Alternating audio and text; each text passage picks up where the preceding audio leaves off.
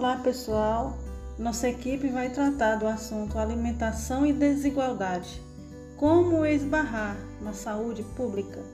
E para iniciar, nós vamos começar com Michele trazendo a introdução do nosso tema.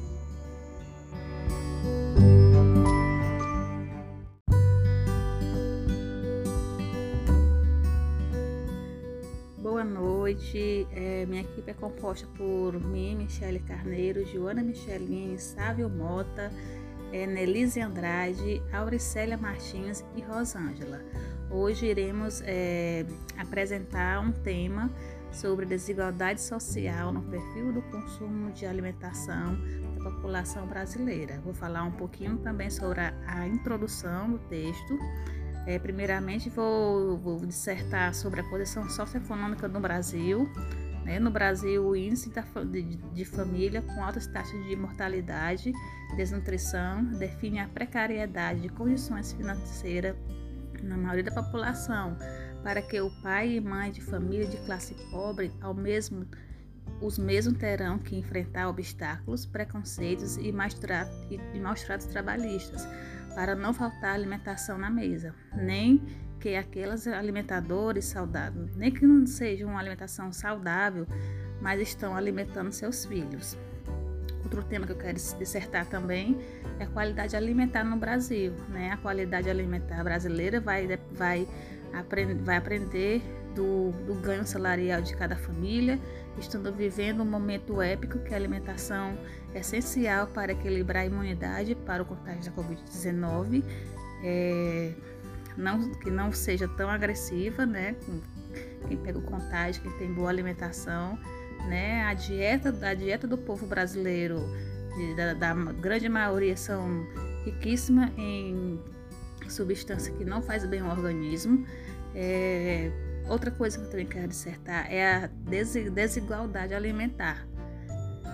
Mesmo tempo que grande a maioria dos brasileiros não tem acesso à alimentação saudável, fazendo o consumo de alimentos que faz à saúde, alimentos riquíssimos em sódio, açúcar, industrializados, acarretados em comorbidade epidemiológica crônica que os leva, que leva o resto da vida. É, alimentação para todo. Infelizmente, nem todos têm uma alimentação saudável ou não. Pessoas que nesse momento não foi feito nenhuma alimentação, né? Nós estamos vivendo o épico aí, a gente às vezes a gente, às vezes não, todo dia a gente tem que comer, acorda, tem que comer, dorme com barriga cheia, mas nesse momento tem tantas pessoas que estão com fome, não têm feito nenhuma alimentação, muitas pessoas desempregadas, moradores de rua. Então, é, a gente deveríamos nos sensibilizar para mudar um pouco da, da dieta, a nutrição desse povo que está muitas vezes em nossa mão, o poder público às vezes esquece esse momento de tanto de tanto falta de altruísmo, antipatismo, que só visam a si mesmo. É, tem que ter uma visão geral em relação a isso, dar prioridades principalmente, né? Eu eu acredito que é só bem falta de bom senso dos governantes e também fazer a nossa parte.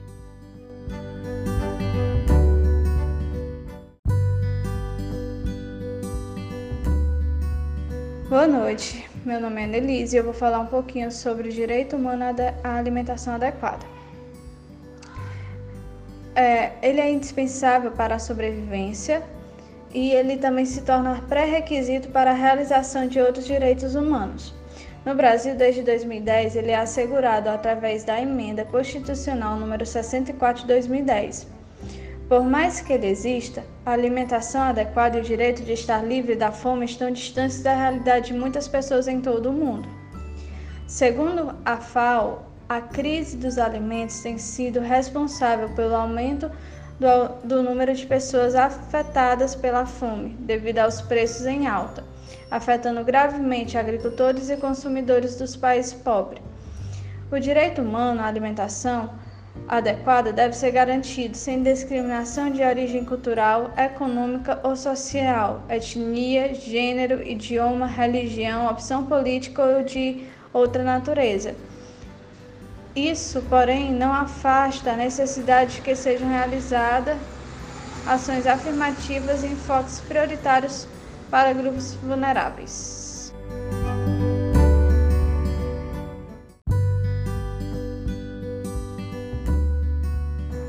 Boa noite, meu nome é Sávio. Eu vou falar um pouco sobre a desigualdade no prato. Bom, o plantio, colheita, transporte, venda e consumo, tudo isso faz parte do que chamamos de sistema alimentar, cujo autor é denominado Walter Bellick. No Brasil, um país marcado pela flagrante desigualdade social, ele defende que a comida é um dos principais indicadores do abismo que existe entre os ricos e os pobres. Enquanto as famílias mais pobres, correndo de até dois salários mínimos, gastam em média 120 reais por mês para alimentar cada membro, as mais ricas, com renda superior a 25 salários, gastam 671 reais. Esses valores contabilizam as refeições feitas as refeições feitas dentro e fora de casa. Os mais ricos não comem simplesmente em maior quantidade, têm acesso a uma dieta mais diversa e saudável. O mais cruel não é o valor absoluto investido em comida, mas sim o impacto causado no orçamento familiar como um fato. As famílias mais ricas têm, têm 5% do orçamento na alimentação e, a, e as mais pobres 26%. E o que eles comem? Segundo, e o que eles comem. Segundo o autor Walter, segundo o autor Walter Bellick, eles não comem, os ricos e os pobres não comem a mesma coisa. É o caso da farinha de mandioca, açúcar cristal, peixes frescos, óleo de soja, arroz e feijão. Quanto maior a renda, menor o consumo. Menor o consumo. O espaço na dieta dos mais ricos é ocupado por cervejas e shops, azeite de oliva, queijos, frutas, verduras e legumes. Mas o debate central passa pelas carnes. Elas são responsáveis pela maior parte das despesas com alimentação em todas as, em todas as famílias brasileiras, independente, independente da renda. Para os mais pobres, um pequeno incremento na renda significa que necessariamente um aumento no consumo de carnes. No consumo de carnes. Ele, o Walter Walter Bellick aponta o churrasco, a mais indestrutível das instituições brasileiras, que é a prova da centralidade da carne na cultura alimentar brasileira, principalmente na metade sul do país. O custo, contudo, não é elevado apenas para famílias. Esse ele tem impacto direto na produção de grãos para ração, nos recursos necessários para a criação de gado e nas emissões de gases de efeito estufa, que provocam as mudanças climáticas. E é, e é isso.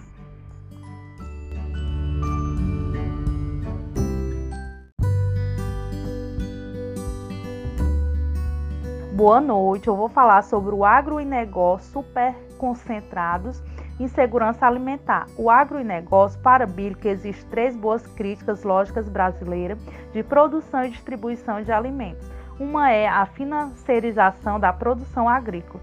Quando os alimentos são transformados em mercadoria, os preços são afetados pela flutuação dos mercados internacionais e, com isso, pode ser mais vantajoso exportar suas produções do que manter no Brasil.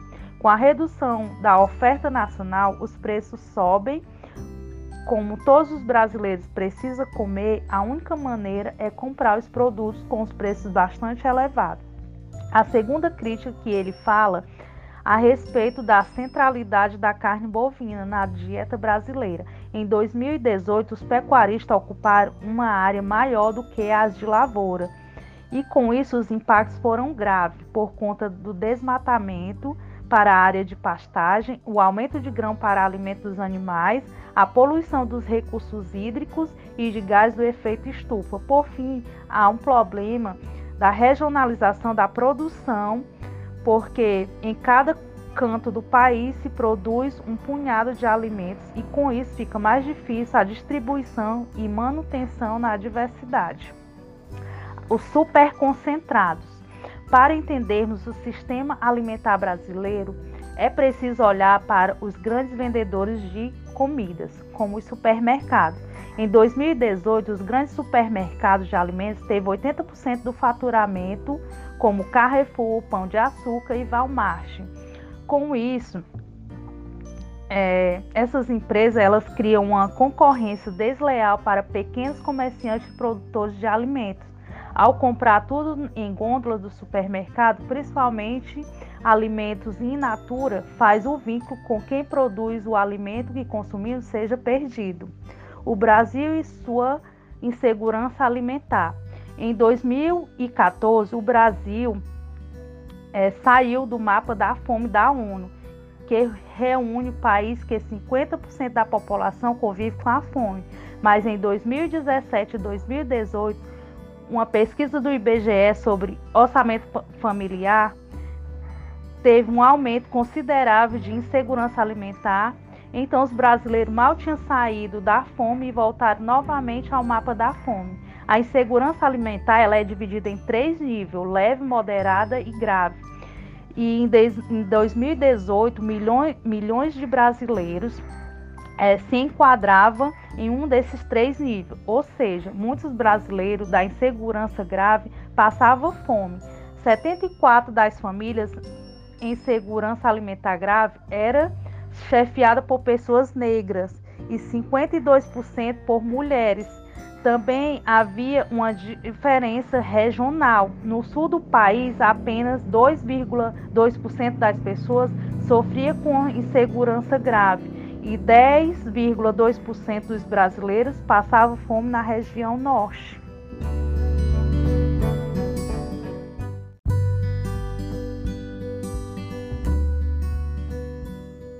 Olá, vamos falar agora sobre a soberania alimentar né, e as políticas públicas. Soberania alimentar relaciona-se ao direito dos povos de decidir sobre o que produz e sobre o que consumir. Ela surgiu na década de 90 como uma resposta dos movimentos sociais camponesas às políticas agrícolas neoliberais é, que foi desenvolvida em todo o mundo é, eu entendo o conceito de soberania alimentar como algo superior. É uma forma da qual o movimento Sem Terra fez e faz parte ainda, né? É, e se elaborou no sentido de orientar os movimentos sociais populares do campo a fortalecer o seu esforço de luta pela terra, pela reforma agrária, como uma condição urgente e necessária para a realização dessa soberania alimentar. É, e esses movimentos, por sua força organizativa e política, têm a capacidade de, digamos, de autodeterminação do que é, do que e quando e como produzir. E nessa capacidade que vamos encontrar na agroecologia a orientação geral para superar as formas de depredação da natureza.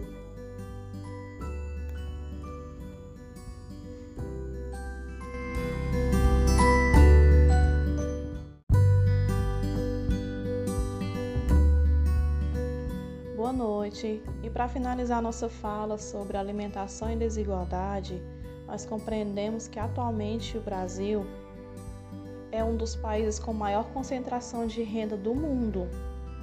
Mesmo assim, as concentrações de renda elas refletem fortemente uma disparidade né, das condições de vida entre os segmentos sociais da população.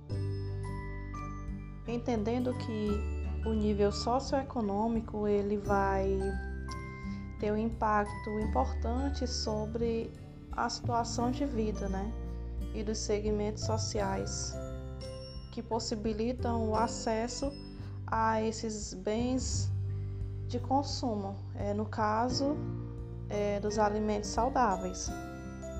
Entendendo dessa forma que quanto maior poder aquisitivo uma família tem, melhor ela vai se alimentar porque nós entendemos que para é, consumirmos esses alimentos que são mais selecionados, ricos em fibras e nutrientes que fazem bem ao nosso organismo, eles têm um custo muito elevado. E já as famílias de baixa renda, elas tendem a optar por produtos mais baratos e, consequentemente, que não contém nenhum nutriente suficiente para manter o organismo saudável, né?